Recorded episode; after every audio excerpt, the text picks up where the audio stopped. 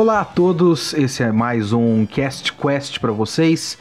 E a gente tá com uma frequência um tanto quanto errática do nosso podcast por conta de agenda, por conta de não conseguir ainda encaixar as gravações dos podcasts na minha rotina. E por conta disso até e por conta de eu sempre ter tido essa vontade de testar um podcast sozinho eu já ouvi alguns é, nesse estilo e eu gostei. Eu não vejo problema, não sei porque todo podcast precisa ter é, 17 pessoas. Parte do nosso podcast é pra gente ter essa interação com os padrinhos, mas a gente também tá testando formatos. Então, alguns podem ser com os padrinhos como convidados, outros podem ser falando dos episódios dos animes da semana. A gente vai testando diferentes formatos aí. Eu queria fazer isso em forma de vídeo, mas eu falei, poxa vida, faz tempo que a gente não tem um podcast.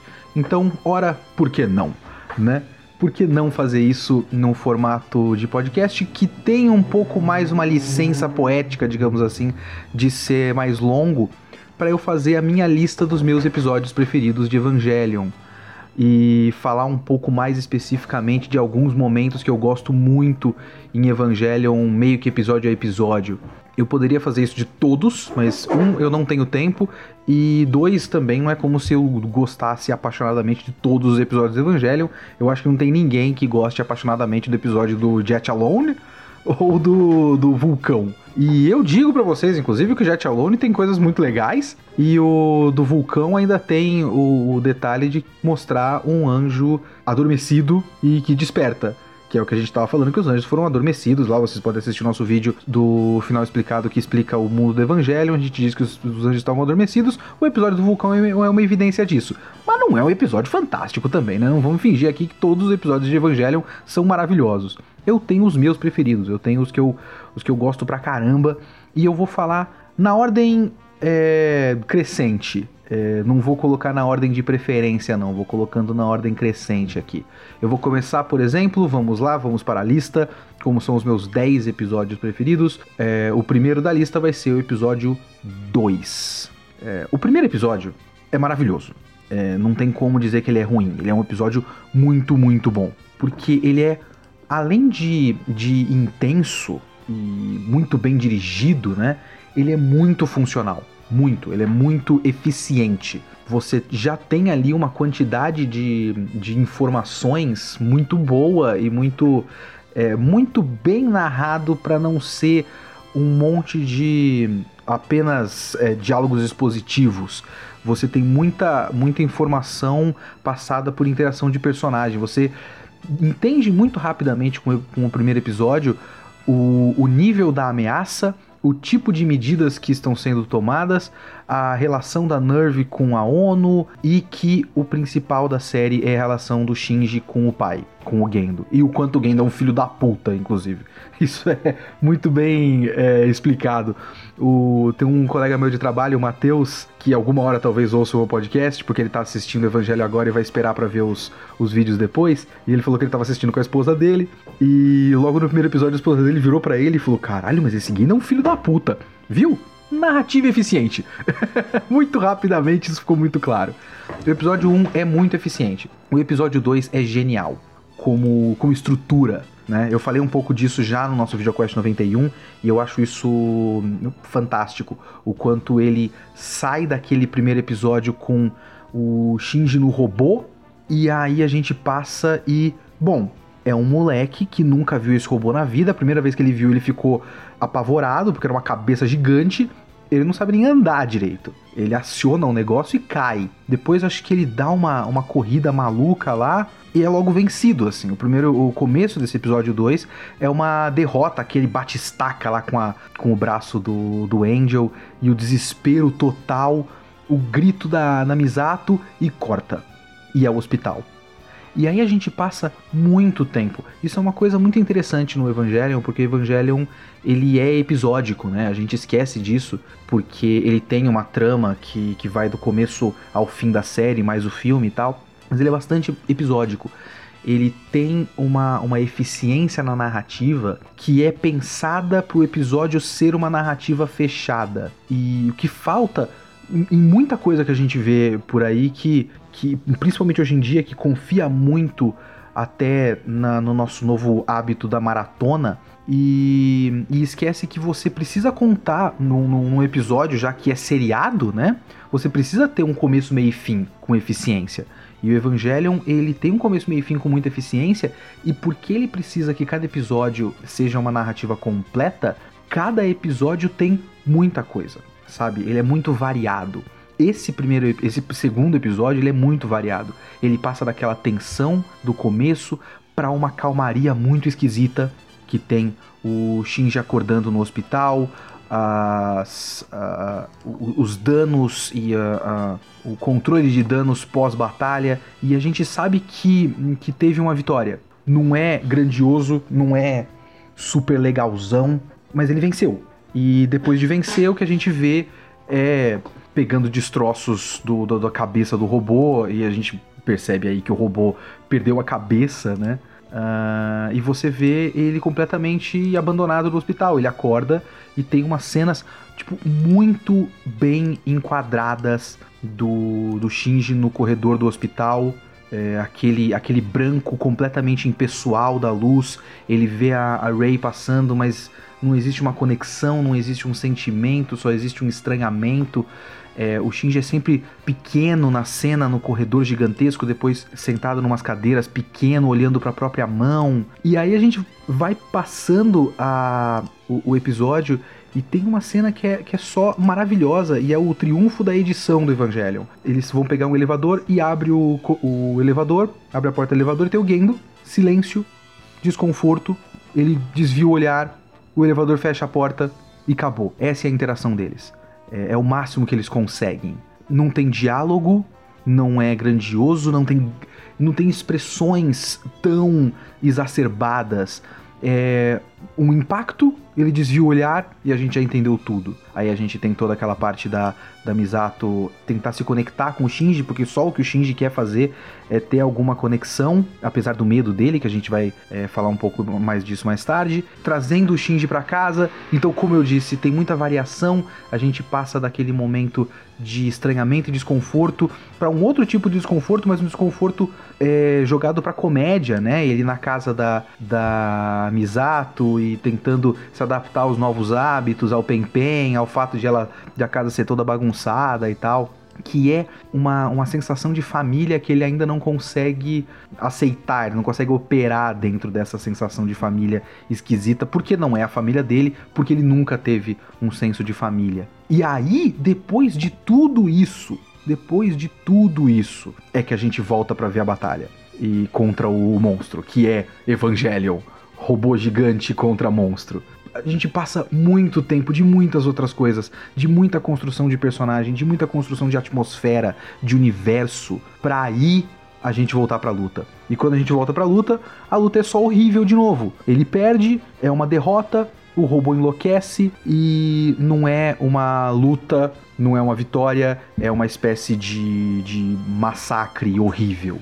É... Esse segundo episódio é muito, muito, muito bom. É assim, se você não consegue deixar de assistir o segundo depois de ver o primeiro, depois que você vê esse segundo, você só percebe que Evangelion é outra coisa, sabe? E termina com o Shinji olhando os olhos, o olho do Eva abrindo e ficando completamente horrorizado. Porque é horrível, né? Porque é um monstro. E é isso, ele tava dentro desse monstro. E ele não consegue aceitar e grita, e tem aquele grito de horror do Shinji, que é bastante comum. Tem a Misato falando: é, você fez algo bom, você devia estar orgulhoso, com um olhar de desespero do Shinji na cama. Todo esse episódio é muito eficiente, muito variado e muito inteligente, estruturalmente falando, ele é muito inteligente. O segundo episódio é um dos meus preferidos em Evangelho.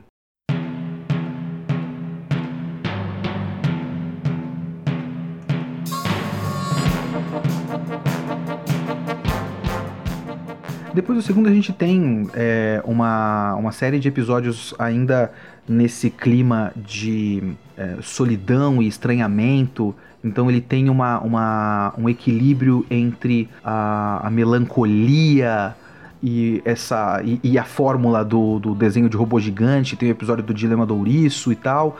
Mas o meu próximo da minha lista é o episódio 6. E o episódio 6, ele tem várias coisas que eu gosto Mas eu tava pensando nesses episódios do começo da série. Vocês vão perceber que a minha lista tem muito mais episódios da segunda metade, né? É, porque eu acho que a, a série é, não é uma, uma verdade universal, mas eu acho que do 1 ao 15, Evangelion é melhor que 90% dos animes. Do 15 ao 26, mais o filme, Evangelho é melhor que 99,9% dos animes. É, eu vou conceder. Sabe aquele anime que você tem no seu coraçãozinho? Não, o meu anime da minha vida é Yu Yu Hakusho. Beleza, guarda isso no, no, no seu coração. Eu, eu, eu vou permitir. eu vou aceitar. Mas Evangelho é muito melhor que todo o resto, sabe? É, então vocês vão perceber. Isso, lógico, eu tô falando do ponto de vista de um fanboyzão né? Vocês têm que entender qual é o ponto de vista que está. O ponto de partida aqui do discurso. E vocês vão perceber que a maior parte dos, meus, dos meus episódios preferidos está na segunda metade. Mas eu tava pensando sobre essa primeira metade mais formulaica, como a gente fala no VideoQuest 91, e por que eu gosto tanto desse período e o que me atrai nessa nesse momento, porque ele não é as, as lutas assim, tem momentos de animação muito bem feita, mas as lutas não são grandiosas, não tem, você pega animes recentes, pega, sei lá, o, o Gundam Origin que saiu recentemente, que tem umas batalhas de Gundam no espaço que são muito mais legais do que boa parte do que acontece em Evangelion nesse quesito de luta de robô. Sei lá, pega o, o, a única coisa que eu assisti de Code Geass, eu vou comparar com Code Geass pra vocês ficarem felizes, olha só. É, eu assisti quatro episódios muito tempo atrás e a maneira como Code Geass conduz as suas lutas de robô na cidade é feito para ser mais empolgante do que Evangelion. Mas eu gosto muito mais da parte formulaica de Evangelion, porque eu gosto muito de filme de assalto. Eu tava pensando nisso recentemente é, a estrutura da maior parte das, das batalhas da parte do, do, da primeira metade de Evangelion é uma estrutura de filme de assalto.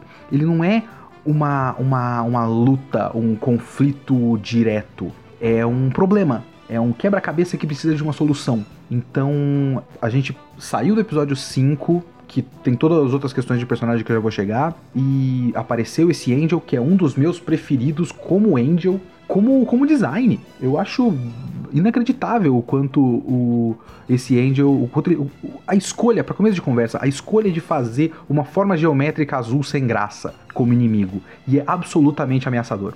É, é só. É algo muito alienígena. Você pensar que aquilo é uma forma de vida inteligente, razoavelmente inteligente e muito perigoso.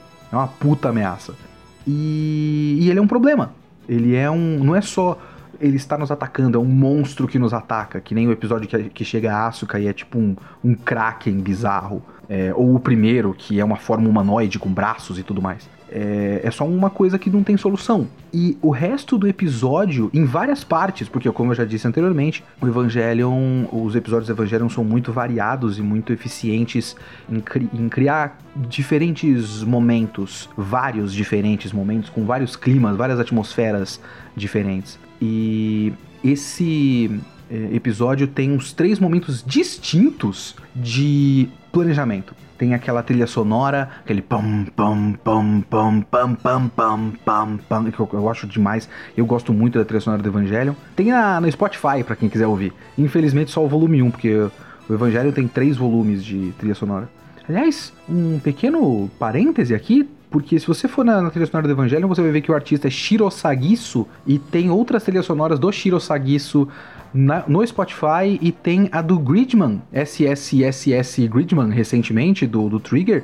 E a trilha sonora do Shiro Sagisu pro Gridman é muito boa. Tem o estilão dele que lembra muito Evangelion e Gridman empresta muito de Evangelion como, como direção e clima e tudo mais. E, pô, muito bom, ouçam também. Mas enfim, voltando. É, o que acontece aqui é que você tem esses momentos de planejamento. O, o filme de assalto, a estrutura do filme de assalto é: nós temos um objetivo, tem que entrar no cofre e roubar X. Temos um, dois, três obstáculos. Então a gente precisa de pessoas, recursos e planos com passos claros para passar por esses obstáculos, entrar no cofre e roubar X. E aí você tem a etapa do planejamento que prepara a gente para a ação, prepara a gente para os stakes, né, para os riscos, para o que está em jogo ali. Você tem a etapa da, da execução do, do plano. Na execução do plano, coisas precisam dar errado para você ter o conflito e aí eles e aí você tem o um momento em que os assaltantes superam os obstáculos e cumprem o planejamento. E a estrutura da ação do Evangelion é basicamente isso nesses momentos. E é tudo centrado na Misato, que é uma personagem maravilhosa. Então nesse você tem o fato de que e, o, o, o, o, raio do Angel é muito forte e não tem nada. Eles não tem nada que aguente, de verdade. E tem um, uma área que eles precisam. que eles não podem entrar porque eles vão ser atingidos. Então ele precisa superar esses obstáculos e como fazer isso. Então precisa de uma arma de longo alcance, precisa é, de um planejamento muito específico, precisa de muita energia. Então você tem um momento onde ela vai buscar o rifle com a Ray. É, no momento que para mim também é muito engraçado, que a Ray tá abrindo o telhadinho, o telhado e parece um telhadinho, parece um brinquedo pro robô e tal. E ela pega o bagulho. Aí tem que fazer todo o direcionamento da energia do, do Japão inteiro. E essas partes do, do planejamento do, da operação é, Yashima, eu acho, é, são muito legais para mim, são muito empolgantes porque tem essa expectativa, né? O filme de assalto é, é basicamente construção de expectativa. Ele cria as condições, você fica esperando para que essas condições sejam cumpridas e aí você trabalha em cima dessa expectativa e da quebra de expectativa. E isso é que gera tensão. E é assim que Evangelion funciona nessa primeira metade e eu acho maravilhoso. Mas não é só isso, esse episódio porque esse é um episódio da Rei. A gente tem. Os quatro primeiros episódios são muito Shinji. Muito Shinji. Tem lá o telefone que não toca, a, o dilema do ouriço, a, o Shinji fugindo e desistindo e voltando, a, a necessidade do Shinji de encontrar uma casa e tudo mais. Aí o quinto e sexto são muito episódios da Rei. E o, o, o mistério que é a Rei, até para ela mesma, o episódio 5 é o episódio que tem a icônica cena do quarto da Rey, que o Shinji cai em cima dela e tudo mais. É, que é uma daquelas cenas que, pelo menos essa, é uma cena que mostra que Evangelion está tentando problematizar a questão do fanservice. Tem fanservice em Evangelion, é, que às vezes é só pelo fanservice, mas esse fanservice só pelo fanservice também é ressignificado lá no filme do End of Evangelion. Mas essa cena no 5 é uma cena muito interessante, até por uma recompensa que dá no 6. Os 5 e 6 formam um conjunto muito bom, porque a, a Rey não tem a, a, questão da nudez, não tem a, a questão de, de, de ter a vergonha da nudez. Porque não importa, porque ela não tem nada, ela não é nada. Ela tem os laços que ligam ela ao Eva e ao Gendo, mas ela não sabe quem ela é. E, e ela não tem esse pudor. E é uma cena típica, no episódio 5, que eu digo, a cena do, do quarto da Ray, é uma cena típica de fanservice de comédia romântica escolar, que é muito interessante quando você pega exatamente a cena que acontece em todos esses animes e tira a comédia. Você tira o tom de comédia, só o que você tem é o desconforto. Eu gosto muito dessa cena, até metalinguisticamente, sabe? É, eu, eu realmente não acho, eu acho que tem muito fanservice, até em Evangelion, é, tem muito câmera na bunda da Misato, que podia simplesmente não existir. Mas eu não acho que toda nudez é a mesma coisa. E essa é uma cena que pode até despertar coisas em quem tá vendo, mas o que a cena quer é despertar desconforto porque é desconfortável pro Shinji. Seria uma situação empolgante em qualquer outro anime, porque, nossa, ele tá pegando no peito dela e tal. Mas é só estranho para todos os envolvidos, sabe? Quer dizer, pra todos os envolvidos, pro Shinji, a Rei não tá nem aí. E no episódio 6 você tem a inversão disso, quando o, a, a Rei tá sentada do lado do Shinji quando ele acorda depois de tomar o raio, né? Ele fica dormindo e tal, depois de ser colocado num caixão, o que é muito interessante também. E ele fica com vergonha de estar tá pelado perto dela. Sabe, a relação é completamente desigual. Ele tem pudores e ela não. Essa jogada é muito interessante.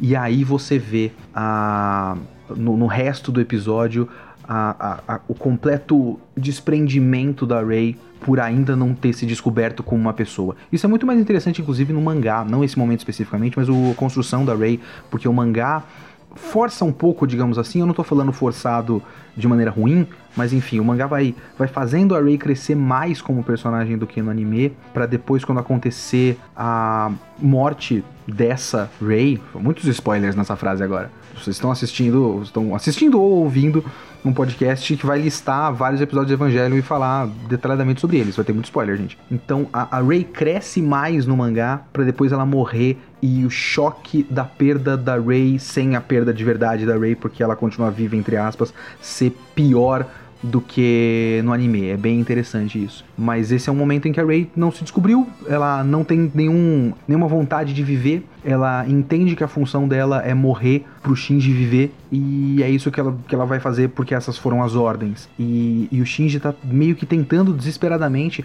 talvez seja a única pessoa, talvez tirando o Kaoru, e bom, tem a questão do pai porque tem a os traumas dele, mas é, é, a única pessoa que o Shinji realmente tenta alcançar. Porque o Shinji não tenta muito, isso é muito importante pro filme, inclusive. O Shinji não tenta alcançar as pessoas, ele meio que espera que elas venham. E esse é um episódio que o Shinji meio que se esforça pra que ela não desista.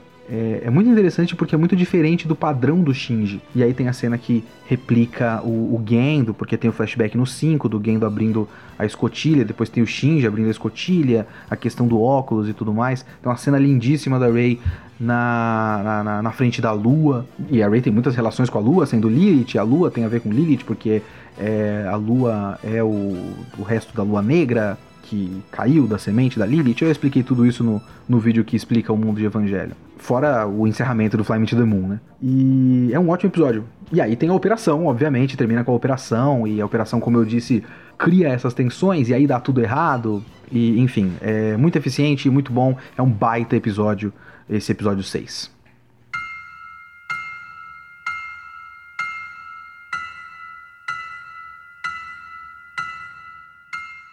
O meu próximo episódio preferido, indo em ordem crescente, é o episódio 12. O episódio 12, é, o título que ficou aqui no Brasil é O Valor de um Milagre é. Deixa eu até dar uma olhada no, no nome, nos dois nomes gringos desse episódio. É O Valor dos Milagres ou Ela Disse Não Faça com que os outros sofra, sofram pelo seu ódio pessoal. É, é um episódio sobre a Misato, sobre a motivação da Misato. Ele começa com a, o flashback do segundo impacto. Aliás, ele não é só sobre a motivação da, da Misato, é sobre a motivação do Shinji também. E sobre esses, o contraste da motivação da Misato e da motivação do Shinji. E, inclusive, é interessante porque o contraste entre a motivação da Misato e a motivação do Shinji tem muito a ver com o, o que vai ser discutido lá no fim da série. A questão de você encontrar a motivação de dentro e encontrar a motivação de fora. A Misato, ela encontra motivação de dentro, a história de vida dela e o que ela sente que deve ser feito. Também tem a ver com a, a imagem de eficiência que ela criou para ela mesma, como por exemplo é demonstrado no episódio 25. É, esse é um episódio que o Gendo e o Fuyutsuki estão na, na Antártida para pegar a lança de Longinus se eu não me engano. E quem tem que decidir as, as, a, a operação é a Misato. E, e ela faz de tudo para que dê certo, porque ela tem um objetivo interno e porque ela precisa mostrar essa imagem de eficiência, mas não porque ela quer elogio dos outros, como o Shinji. Ela faz isso porque ela faz isso.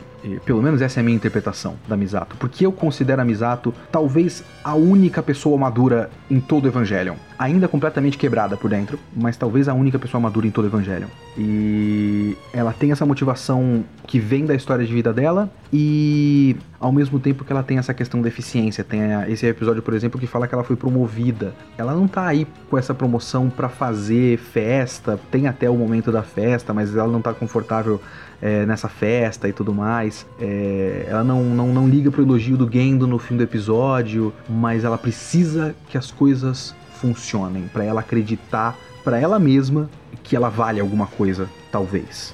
E isso é contrastado com o Shinji, porque o Shinji precisa de validação externa. Ele não se entende como pessoa, ele não, não tem essa, essa, essa força de vontade, essa maturidade que a Misato tem. Ele precisa de validação externa. E nesse episódio ele fica perguntando, ele pergunta pra, pra Asuka, que também tem essa necessidade de validação externa. É, ele já tinha perguntado pra Ray no episódio que eu já tinha citado aqui, o 6. E no fim do episódio ele tem o elogio do, do Gendo. E ele volta a citar esse elogio algumas vezes ao longo da série. Que ele se sentiu realizado, ele sentiu que é para isso que ele vive, para ter esse pequeno momento de Gendo fala bom trabalho Shinji. O que é assim bem triste e também completamente compreensível, sinceramente. Esses são os momentos que eu me, me identifico com, com o Shinji. Eu entendo o valor da validação é, externa e eu entendo a tristeza da busca por validação externa. Tá aqui, eu tô abrindo meu coração com vocês. Eu tenho a porra de um canal de YouTube, né? Quando você tem um canal de YouTube, você tem essa necessidade da validação externa, ao mesmo tempo que tem o fardo da, da validação externa. Isso vem com um lado ruim, porque se você determina o seu valor pelo, pelo valor que os outros te dão, esse valor pode acabar, porque você não tem controle disso. E quando acaba, é muito doloroso. Esse é o caminho do Shinji e essas são as partes que eu, que eu me identifico com ele. É, é, essas questões eu acho que são muito reais, sabe? Essas dores do Shinji são, são dores muito reais. E esse episódio tem mais uma operação militar, que é aquilo que eu falei de solução de problema, que eu gosto muito em Evangelion, toda vez com a, com a Misato, e ela faz essa operação maluca. Tipo, eu gosto dessas coisas em Evangelion também, porque o problema não é só o anjo que tem uma forma humanoide da porradinha, não é um lagartão, um Godzilla e tudo mais. O, o Hideaki Anno ia fazer Godzilla depois. Assistam Shin Godzilla, é ótimo. É, mas aqui você tem esses angels que são tipo, é um olho bizarro e ele vai cair. O que, que a gente faz? A gente não sabe exatamente onde ele vai cair e tem que fazer alguma coisa que ele vai cair.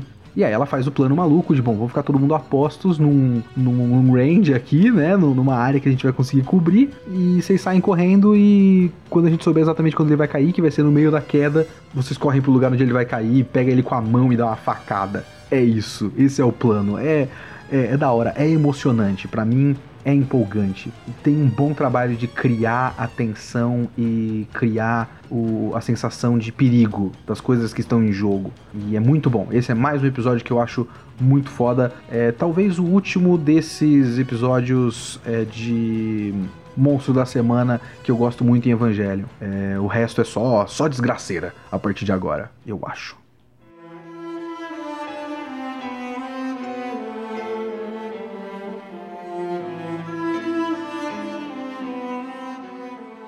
Meu próximo episódio preferido de Evangelho é o episódio 15, chamado Mentiras e Silêncio ou Aquelas mulheres desejavam o toque de outros lábios e assim convidaram seus beijos. Que é o episódio que a gente citou no VideoQuest 91 de não tem nenhuma porrada de, de anjo.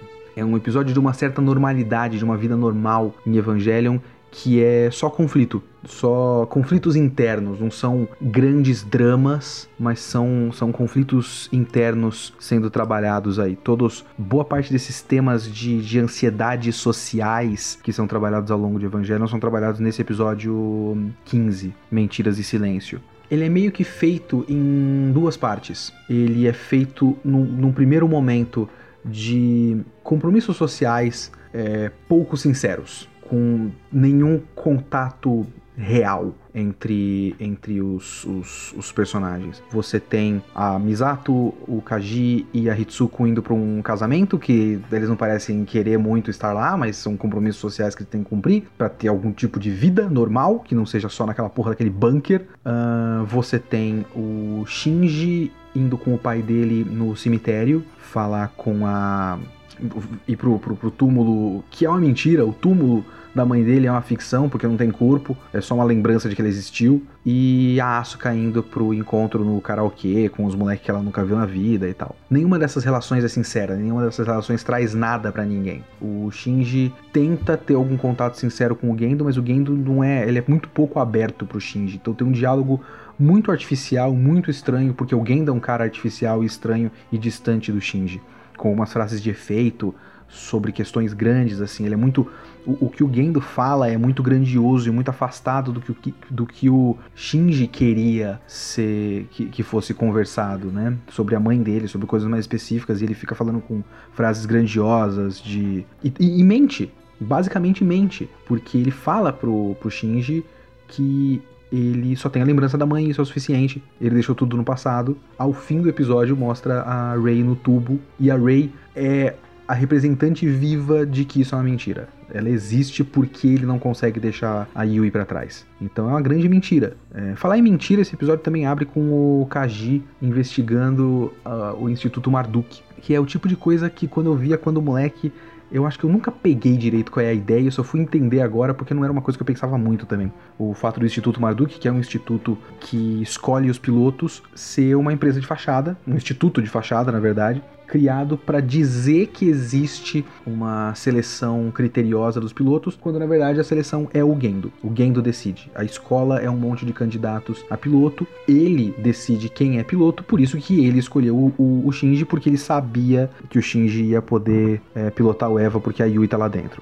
E essa é a investigação do, do Kaji. Esse é o episódio também que tem aquilo que eu, que eu citei do Shinji olhar pra, pra Rei e lembrar da mãe e, e ter essa relação psicossexual bizarra entre eles, né? De você torce o pano como a minha mãe, você daria uma ótima mãe. É, é, só estranho tudo isso, né? Então você tem esse primeiro momento de relações envoltas em mentira e, e, e pouca sinceridade e tudo mais. E aí você tem uma segunda metade com a Misato e o Kaji e com o Shinji e a Asuka. O Shinji Asuka é uma tentativa de algo. E iniciativa da Asuka, isso é muito importante. Essas coisas raramente são iniciativa do, do Shinji. O Shinji aceita porque ela falou isso. Vamos fazer, eu tô de saco cheio, me dá um beijo. É, é o episódio do beijo. E a iniciativa é da Asuka para tentar alguma coisa ali, sabe? Porque apesar também de, de da, da, motivação ser uma motivação muito ruim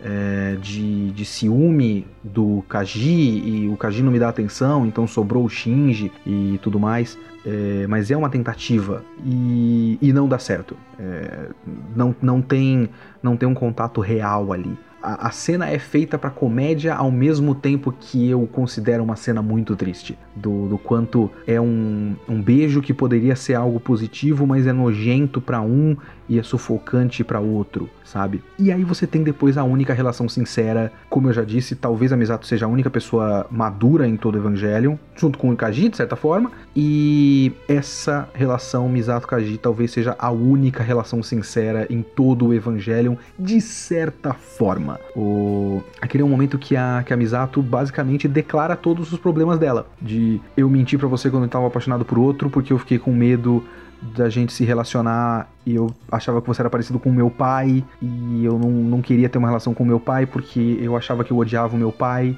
depois ela vai falar um pouco disso pro Shinji até. Ou antes, agora eu tô confuso. Mas enfim, é, eu achava que eu odiava o meu pai, mas eu não sei muito bem quais são os meus sentimentos com meu pai, eu não sei quais são os meus sentimentos com você, e eu me acho um lixo, e aí eles se beijam. E a Misato para mim tem essa questão de ela como uma pessoa madura, como uma das poucas pessoas adultas em Evangelion, ela também se expressa sexualmente. E que é uma coisa que o Shinji vai, vai ver isso lá no, no, no filme e até no episódio 26 do Shinji ver essa imagem da, da Misato, assim, dentro da viagem lá do, da, da instrumentalidade, ver a Misato transando e não aceitar isso e ficar com um certo nojo e estranhamento, e a Misato fala, cara, pessoas transam. É normal. Ela se expressa sexualmente. É, e ela tem esse contato com, com o Kaji, que é um contato sexual, que é um contato sexual adulto, como poucos em Evangelion. Então, eu gosto muito desse episódio, que inclusive acaba com o Kaji mostrando os segredos da Nerve e ligando tema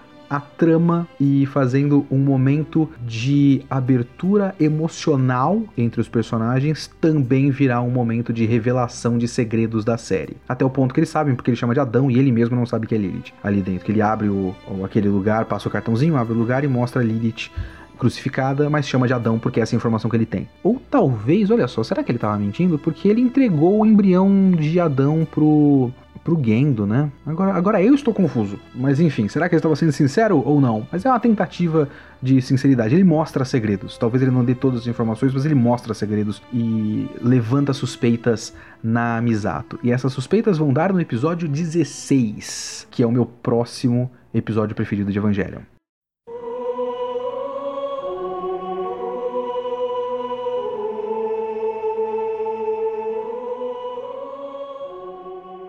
Ok, olha que interessante. O episódio 16, ele tem, como todo episódio de Evangelion, dois nomes. Um deles é Splitting of the Breast, essa separação do, do peito. Que eu conversei com, com, mais uma vez, o meu padrinho do VideoQuest, o Rafael Lira. Ele falou que não é exatamente essa terminologia freudiana, mas tem um pouco a ver sim com o conceito de você se separar da mãe, né? Pra, pra criar o seu senso de identidade independente da existência da mãe. E isso é muito importante no episódio 16, que é um episódio de ponto de virada. O outro nome, o nome japonês dele é Doença até a Morte. É Shini Itaru Yamai Soshite.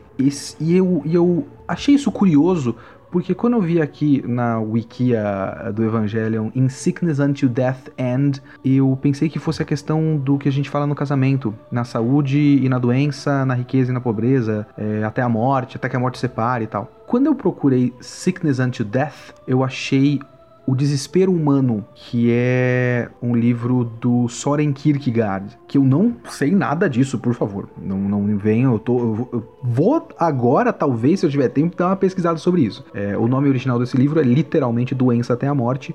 A Wikipédia diz que ele fala, ele trata do conceito de desespero de Kierkegaard equiparado ao conceito cristão de pecado. Uh, muitos dos termos utilizados nesta obra mostram uma conexão inegável com os conceitos utilizados mais tarde por Freud. Então, tá aí.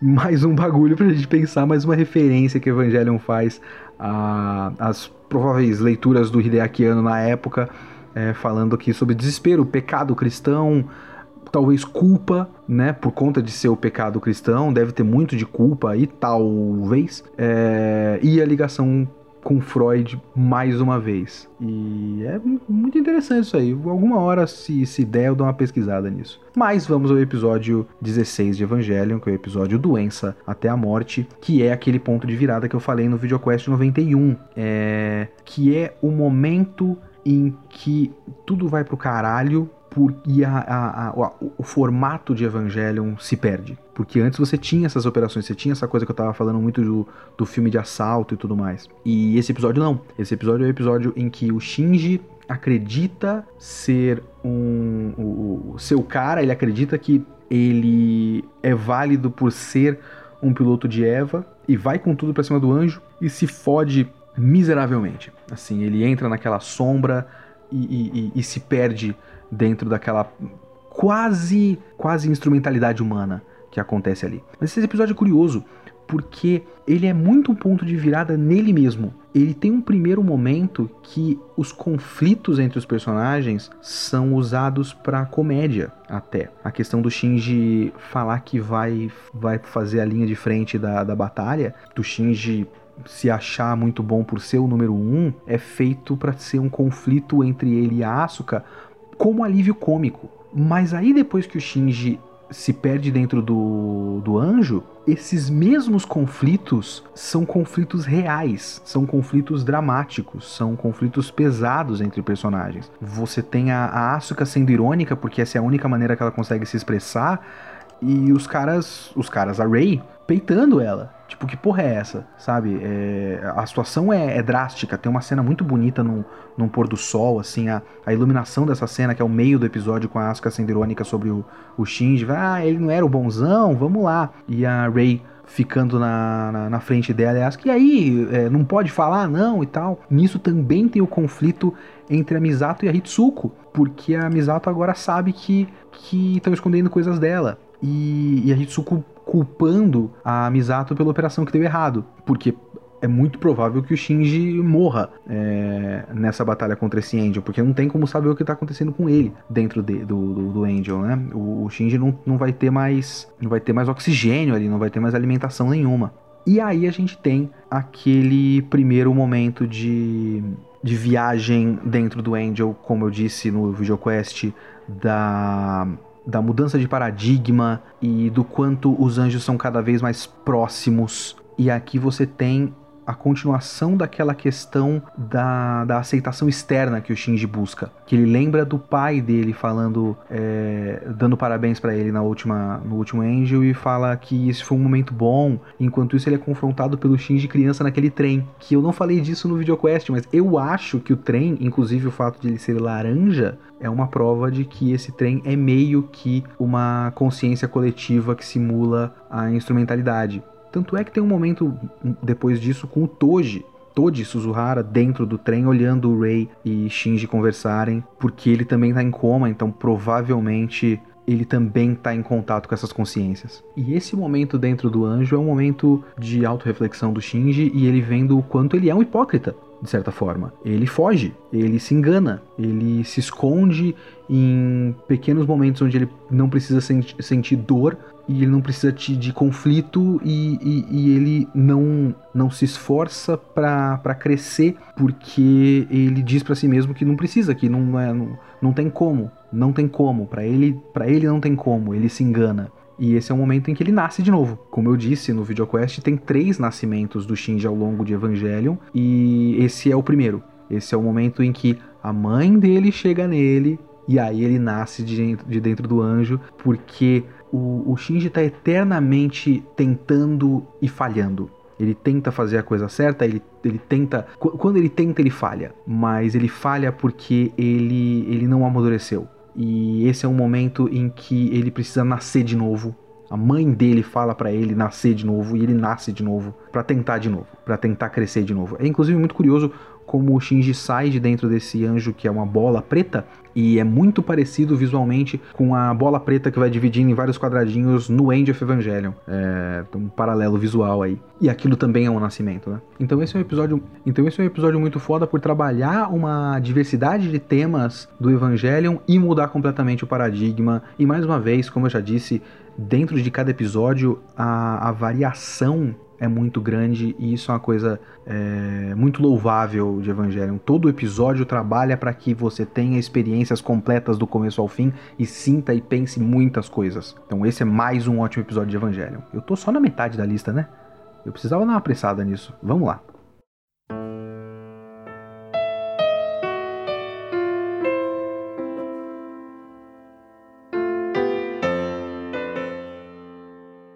O meu próximo episódio favorito de Evangelho é o episódio 19, o episódio A Batalha de um Homem ou Introjeção. Introjeção, na minha parca pesquisa de Google aqui, é um termo da psicanálise que fala da, da de, de, de, que se trata de internalização. É quando você absorve características de outros objetos para formar o seu ego. Se eu entendi direito. O que eu acho que mais uma vez, se eu entendi direito, tem muito a ver com o que o Shinji faz nesse episódio. Mais uma vez, o que a gente tem aqui nesse, no, em Evangelion é uma narrativa completa em um episódio só. Cara, esse episódio 19 é uma temporada inteira de outros animes piores, sabe? É... Primeiro que Evangelho, como todo anime, tem muita variação de designer de personagem, né? E esse é um que eu só posso supor que tenha sido desenhado, animado pelo próprio Yoshiyuki Sadamoto, porque tá muito bem desenhado. Mas ele começa da questão do Toji Suzuhara, depois do Gendo ter usado o Dummy Plug e quase matado o Toji, o Shinji se revolta e ele não quer mais pilotar o Eva. E o que a gente tem depois disso é a narrativa completa do momento em que ele recusa a, o, o Eva e foge, como ele sempre fugiu, e chega o, en, o, o Angel que se chama Zeruel. O outro Angel que é muito da hora, porque é aquele Angel que tem, tem uns braços que parecem umas, uns papel, lâmina e tudo mais. É, esse é um dos episódios que tem alguns dos enquadramentos mais bonitos de todo o, o Evangelion. Tem a cena em que o Shinji tá falando com o Gendo, na, na, naquela sala bizarra do Gendo, que é uma sala gigantesca com a árvore sefirótica no teto e alguma outra coisa bizarra no chão, e ele fala muito longe do pai. O pai tá na mesa, ele tá longe, ele tá algemado e, e é uma relação completamente distante é, e sufocante, né? Eu gosto dessa sala do Gendo porque ela é muito grande, ao mesmo tempo que dá a sensação, por, por perspectiva, de o teto ser muito baixo. Então ela é uma, é uma sala muito grande, ao mesmo tempo que ela é sufocante. Ela é muito bizarra essa sala. É, e tem a fuga do Shinji, tem eu, eu, gosto muito dos enquadramentos de quando ele tá conversando com a Misato, que são enquadramentos também muito distantes. Mostra o, o, carro, o teto do carro, e cada um num canto, muito pequenininhos, assim.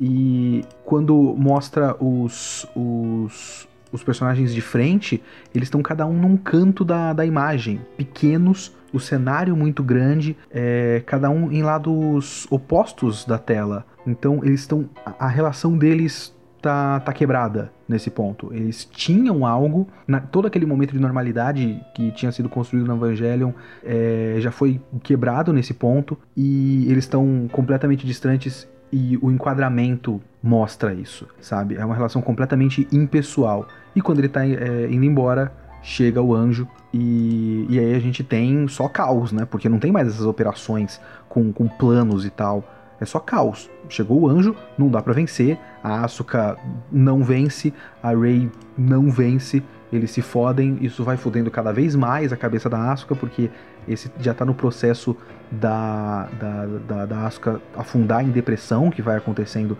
ao longo da série, e ela perde mais uma vez e, e vai cada vez mais perdendo o valor que ela achava que tinha, e aí o, o Shinji volta. Mas o Shinji volta mais uma vez se definindo de maneira de, de, eh, se definindo pelo, pelo externo. Ele se define como piloto de Eva. Ele não se define por, por algo que ele vê em valor nele mesmo. Ele se define apenas pelo que dizem que ele é. Eu sou o piloto de Eva, é para isso que eu sirvo. Se não for eu, vai ser quem? A Asuka perdeu, a Rey perdeu, eu vou fazer o que é necessário, não o que eu quero, não o que eu sinto que, que faz de mim eu mesmo. E aí ele pilota, a gente tem aquela inversão da cena do, do primeiro episódio, quando o, o Gendo obriga o Shinji a pilotar e ele não quer. Esse é o momento que ele quer pilotar, ele pelo menos ele acredita que quer pilotar. O enquadramento é exatamente o mesmo do primeiro episódio e aí ele entra no Eva e aí o Eva enlouquece e tem a cena mais, tipo, tem uma sequência de cenas maravilhosas nesse episódio principalmente as cenas que mostram uma, uma sensação de, de, de escala é, que eu gosto muito, assim, quando o Shinji aparece no Terminal Dogma e o, o anjo tá quase atacando a Misato, ele aparece no Terminal Dogma e, e dá um socão no, no, no, anjo e a gente vê a diferença de tamanho das coisas, da escala das coisas, aquela, aquele momento que ele tá atacando o anjo na frente do Gendo e tem aquele splash de sangue que cobre metade do Gendo, são só cenas maravilhosas. E depois o Eva entrando em modo Berserk, enlouquecendo. Inclusive, uma coisa que eu, que eu vi esses dias no Twitter que eu achei muito interessante, que o Eva é dublado pela Megumi Hayashibara, que é a dubladora da Rei no Japão. Então é só gritos da dubladora, gritos guturais da dubladora colocado no, no grave. E talvez com a distorção ali, mas é o grito dela, que é a mesma dubladora da Rei e da Yui, a mãe do Shinji. Obviamente que eles fariam isso. Até porque o, o Eva é a mãe do Shinji. Então, esse episódio termina com um dos momentos mais visualmente impactantes de todo o Evangelion. Tem o, o, o Eva animalesco, tem o, a, a, faixa The Beast 2, que é uma das minhas faixas preferidas da trilha sonora do Evangelion. É, esse episódio é, é fantástico. E o meu próximo episódio preferido é o 20, porque o 20 é mais um nascimento do, do Shinji.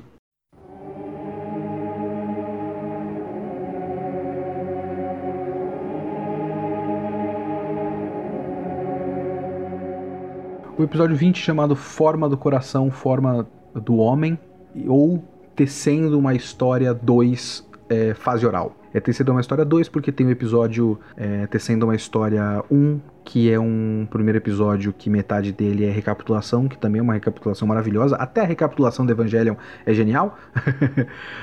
e Mas esse é o 2, porque tá tecendo a história dentro da cabeça do Shinji. Esse é um daqueles episódios que eu digo que se você reclama do, do fim da, do anime que não tem nada a ver e tudo mais, é porque você não estava assistindo o resto do anime, porque o que acontece nos dois, os dois últimos episódios acontece pelo menos quatro vezes antes. Porque tem duas vezes com o Shinji, e se eu não me engano tem mais uma com a Rei, é, com outro anjo, que é aquele anjo que parece uma auréola, e uma vez com a Asuka, que é aquele anjo que está no, no, espaço e é derrotado com a lança de Longinus. É, a, a, forma da narrativa já tinha sido trabalhada na, na narrativa. Não é uma forma alienígena a série. É, é, só levada à última consequência no final. E esse é um dos, dos melhores. O que eu gosto desse episódio é da, da atmosfera. Esse é um dos episódios que a atmosfera não muda tanto, porque os outros são muito mais variados, mas conforme a série vai afundando, digamos assim, na, na tristeza, a atmosfera dos episódios vai variando cada vez menos, porque o clima vai ficando cada vez mais pesado entre os personagens. E esse episódio tem uma atmosfera muito pesada. Ele tem uma, um, um uma contagem regressiva quase, né? Porque a gente vai contando, não é exatamente regressivo, não tem nada a ver com regressivo. Ele vai contando os dias, dia 1, dia 2, dia 15, dia 30 do processo, porque o Shinji passa um mês inteiro é, dissolvido e eles precisam fazer com que o Shinji re recupere a, a forma dele. E eu gosto como os conflitos entre os personagens é, vão acontecendo fora do Shinji e dentro do Shinji. E é mais uma vez o Shinji tentando encontrar o, o valor dele. E o valor dele é ele, mais uma vez, se enganando. Que ele acha que ele tem que pilotar o Eva. Ele diz que ele tem que pilotar o Eva porque ele precisa vencer e porque me, me, me mandaram. Mas na verdade é um desespero por ser bem tratado ele precisa de alguma forma de carinho. Alguma forma. E pilotar o Eva é uma forma de carinho, uma forma de receber o carinho que ele precisa dos outros. É, é muito desesperador quando você para pra pensar. É, ele, ele, ele não encontra nenhuma maneira, como a gente vai ver mais pra frente. Ele tenta muito pouco também, mas ele não encontra nenhuma maneira, nenhuma outra maneira de ter esse contato com as pessoas, então ele tem que pilotar o Eva, porque é isso que restou para ele. E, e é com o Eva que as pessoas vão respeitar e vão, vão cuidar dele. Ele tem um grito desesperado de alguém, por favor, seja legal comigo, seja bom comigo, seja gentil comigo. E aí a gente tem aquela, aquela parte das três mulheres da vida dele falando com, com convidando ele, é, junte-se a mim e tudo mais, é, que é exatamente o que acontece no fim da série. O, o, o convite para ele se, se juntar a essa alma, que foi o que aconteceu com a Yui, por isso que ela se juntou ao Eva e nunca deixou de se juntar ao Eva. O, o convite que vai acontecer lá no fim da série já está acontecendo dessa vez, só que ele ele fica ele, ele sente a necessidade de ver as pessoas de novo, de, de ter esse contato com as pessoas e aí ele nasce de novo. Esse é o episódio, é, esse é o segundo nascimento do, do Shinji. Tem a mãe dele de novo, tem a imagem da mãe dele de novo, no, no dia 33 ele retorna, né? Tem a imagem da, da mãe dele de novo. E ele nasce novamente. Mais uma vez, ele é dado mais uma chance para ele, para ele nascer e crescer e virar uma pessoa independente da mãe. E aí a gente tem a cena da Misato no carro, com o rádio falando do da, da fase oral e de como as mulheres tentam, de homens tentam substituir a mãe com outras mulheres e nunca crescem. É... E esse foi um episódio onde o, o, Shinji tinha essas três mulheres da vida dele, a Rei, a Misato e a Asuka, convidando ele para se juntar né, nessa instrumentalidade. E se ele fizesse isso, ele nunca ia crescer. É isso que ia acontecer com ele. E ele tenta crescer mais uma vez. E mais uma vez jogando com essa questão da maturidade, o episódio termina com a, a Misato e o Kaji na cama. Termina com a infame imagem do, do isqueiro, do cinzeiro e do, do, do copo que não tem nenhum movimento por muito tempo. É, essa é a parte, inclusive o Evangelho vai ficando cada vez mais pobre e tem muita repetição de animação e tem muita cena parada, muitas delas usadas com muita eficiência, como a cena do elevador, que é maravilhosa, mas essa daqui é só realmente a gente não tinha o que fazer e vamos economizar.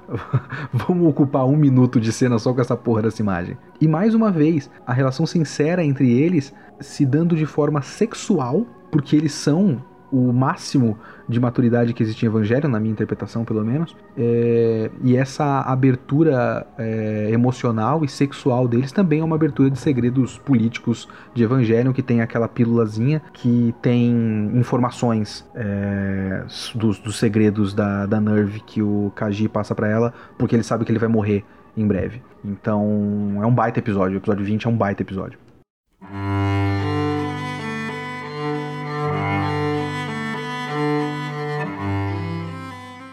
O antepenúltimo item desta lista é o episódio 24, O Último Mensageiro ou O Último Anjo, no caso, né? Ou o outro nome desse episódio, que é O Começo do Fim ou Batendo na Porta do Céu. A Porta do Céu, inclusive, se eu não me engano, é o nome que eles dão pro, pra porta que abre pro lugar da Lilith. É, esse episódio começa de maneira muito forte, que é a, a Asuka tá completamente perdida. O estado da Asuka é lastimável. Eu não sei exatamente onde, onde é esse lugar onde ela foi parar, que tem uma banheira num lugar completamente quebrado. É, que porra de lugar é esse que existe em Tóquio 3? E por que, que ela foi aí no, no, no momento de depressão dela? Mas enfim, a, a, o que vale, o que, que importa é a imagem e a imagem é muito forte. A imagem é bem clara do estágio que ela, do estágio que ela tá que ela foi.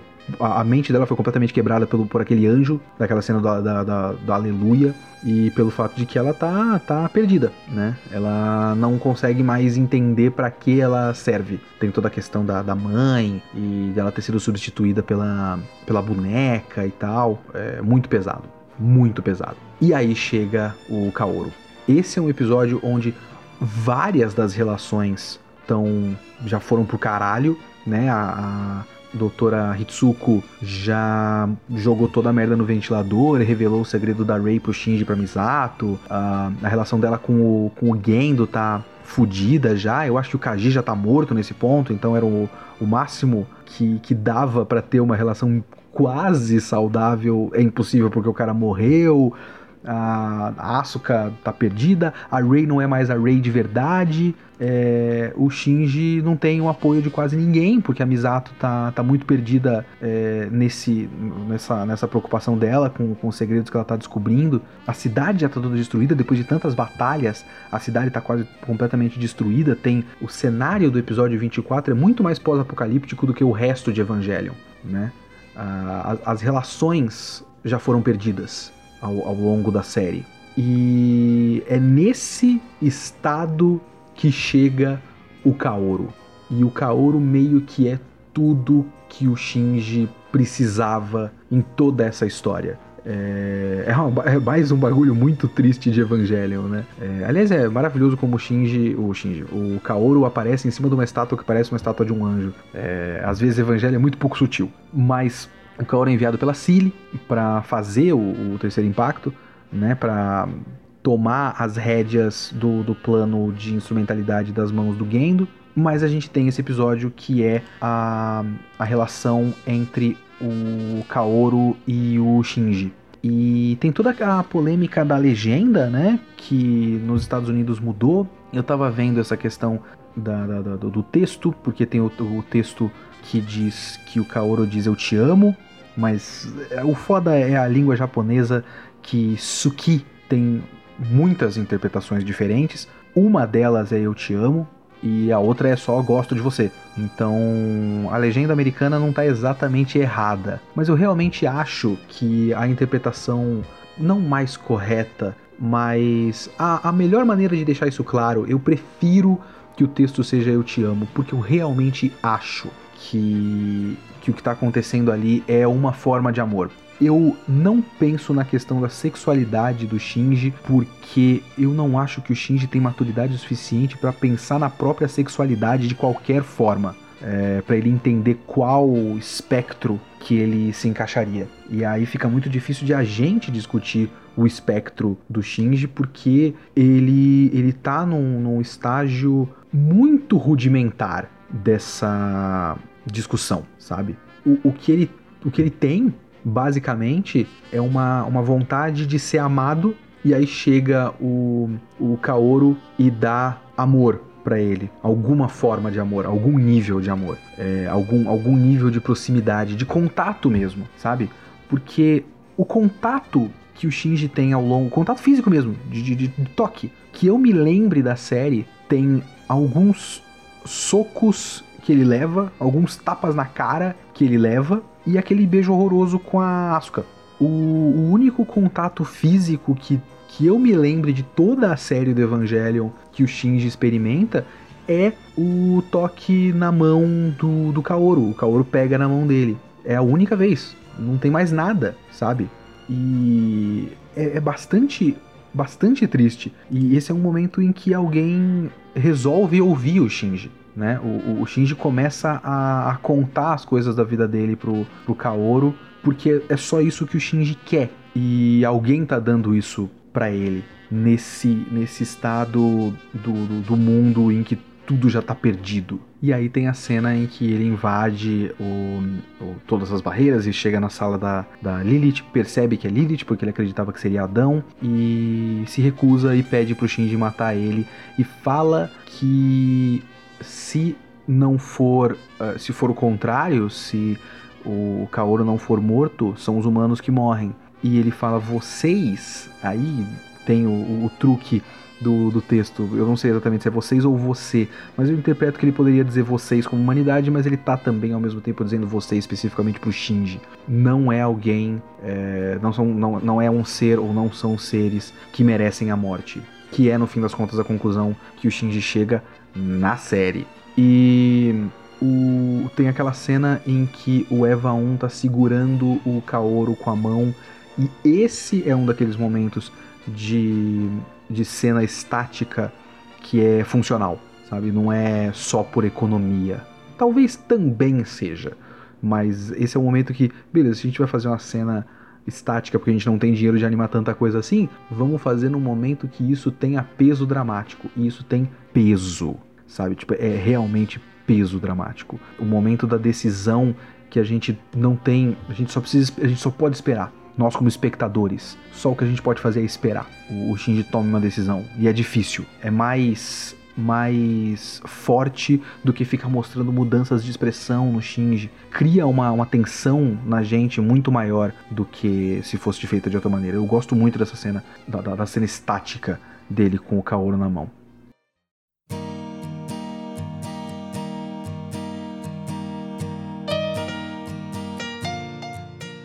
O penúltimo item dessa lista é o episódio 26 da série de TV de Evangelion, cujo nome é A Fera que Gritou Eu no Coração do Mundo, ou Amor. Esse é um título muito muito interessante, porque ele tem a, a jogadinha do Ai. O título do negócio é Sekai no Chushin de Ai Osakenda Kemono pessoas que falam japonês de verdade, por favor, não me matem. Eu tô lendo a Wikipédia.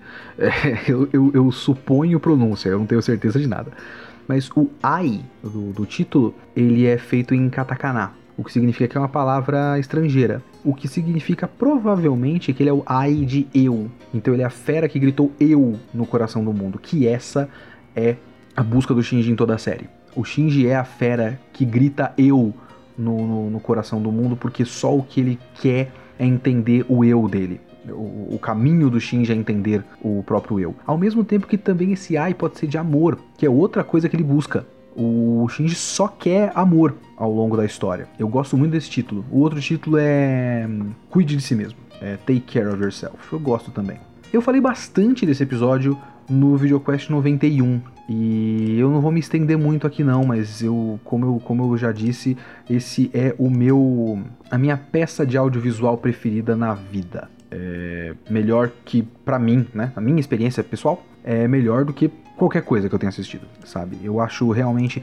Eu gosto muito de como o, esse episódio não é a, uma, uma traição do que a gente vinha vendo antes, como eu já disse, porque esse método narrativo já veio acontecendo ao longo da série umas quatro vezes, mas eu gosto como ele, ele esquece a superfície e fala: beleza, agora a gente só vai entrar na cabeça do personagem. Dentro da adversidade da produção, ele encontrou uma solução que é narrativamente significativa, narrativamente relevante. A escolha que, que a série tomou foi uma escolha inteligente do ponto de vista temático.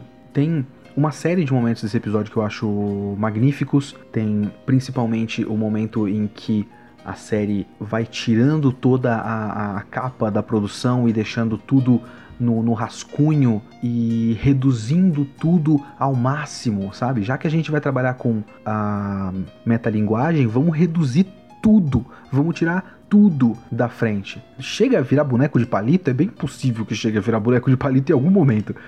Mas eh, tem, tem, tem jogadas que são simplesmente geniais, assim, simplesmente maravilhosas. Do momento que ele tá caindo e tem a linha no chão, como a gente falou no VideoQuest 91. Ah, tem, tem um momento, não é exatamente boneco de palito, mas ele brinca um pouco com, com a forma. E ele começa a, virar, a, a, torcer e virar várias coisas diferentes. Ah, é, é, é muito maravilhoso. Esse episódio eu, eu, eu, São tantas coisas, mas eu não consigo dizer todas as coisas possíveis para esse episódio.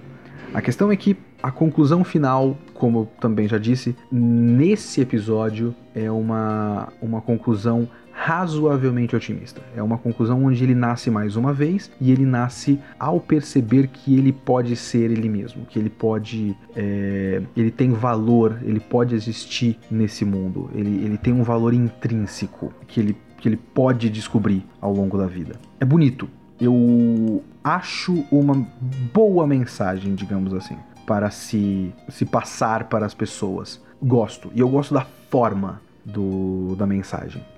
Para mim, esses dois últimos episódios, e principalmente o, o último que foca no Shinji, é, é, forma acima de conteúdo. Que eu acho genial. A, a edição é muito dinâmica, o texto na tela, porque é, é, é desconfortável, é, dá trabalho isso é uma coisa importante nesse episódio.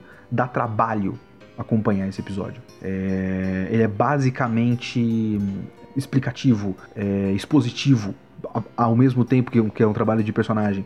Então você precisa acompanhar com, com muita atenção e, e ele é um, um, um certo desconforto acompanhar esse episódio é um certo desconforto, porque a edição é muito entrecortada. Os, o, por exemplo, o momento que ele está sentado e tem as, os diferentes personagens falando com ele, e os ângulos vão mudando, e você nunca tem uma zona de conforto na, na imagem, porque toda hora muda o ângulo e você fica sem chão sabe, para acompanhar. Até ele chegar numa, numa conclusão razoavelmente sincera. Ele meio que admite que ele é um covarde e que ele se odeia, mas talvez ele possa aprender a se amar. Ele tá sendo razoavelmente sincero consigo mesmo. Ele, ele é uma, uma pessoa com muitas características ruins, né? Ele é um covarde, mas ele só pode crescer se ele estiver vivo. E ele decide ficar vivo. Então é bem interessante o final do, do anime. Para mim, principalmente como forma, e é o meu episódio favorito de Evangelion. Mas não é o último item dessa lista, porque agora a gente vai para o episódio 26 do filme The End of Evangelion.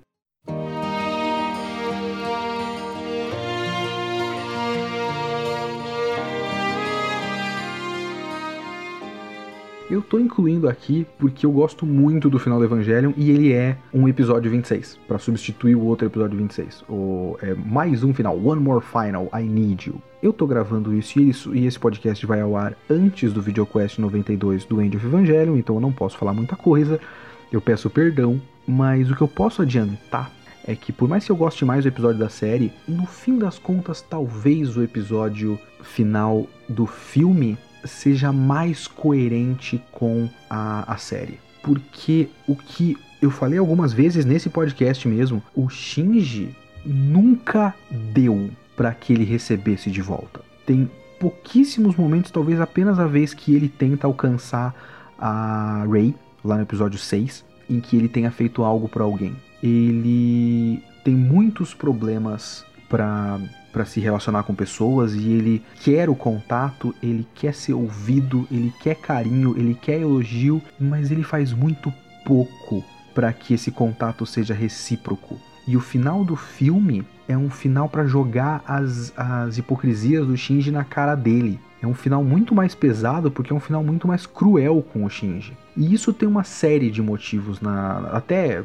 metalinguísticos, mas eu acho muito interessante como eu falei pra, ao, ao longo do, do, podcast, a questão do fanservice é ressignificada para mim, na minha interpretação, é, no filme, porque essa questão do, do male gaze, né, do, do, do olhar masculino, acaba sendo jogada para cima do Shinji, do quanto ele olha para as mulheres ao longo da série, o quanto essas fantasias que quem está assistindo pode criar por conta desses ângulos são as fantasias do Shinji, porque o Shinji é o público essa, essa objetificação que o público faz e a série faz é o que o Shinji faz. E o Shinji leva uma série de tapas na cara no fim da série, no, no fim do filme, aliás. Então eu vou falar um pouco mais disso no, no VideoQuest 92. Então fica aí a, a, provocação, digamos assim. Se você for ouvir esse podcast depois de sair o VideoQuest 92, só procure no YouTube VideoQuest 92 The End of Evangelion, onde eu e o Urso vamos comentar, espero eu, é, bastante a fundo. A, a gente não gravou ainda a, a, o final do filme, mas eu ainda prefiro o final da série, mas o final do filme é simplesmente maravilhoso e o End of Evangelion é, é, é obra-prima, é, é, é fantástico. E é isso, eu gravei sozinho, eu fiquei falando uma hora e 43. o, o Diego vai cortar isso aí, algumas pausas que eu fiz vai ficar menor, mas eu falei por uma hora e 43 sozinho, tentando falar baixo para não tomar bronca aqui no, no prédio. E é isso. Vocês gostaram de me ouvir por uma hora e meia, talvez? Só a minha voz? Isso, isso é bom para alguém? Deixe nos comentários no YouTube, porque vai estar no YouTube também. É... E muito obrigado a todos. E siga o, o Cast Quest no Spotify e sei lá, ouça em outros lugares que eu não uso, que eu não faço ideia de quais são os outros lugares que você pode ouvir. Mas tem no Spotify, eu uso o Spotify. Falou, gente, abraço, até a próxima.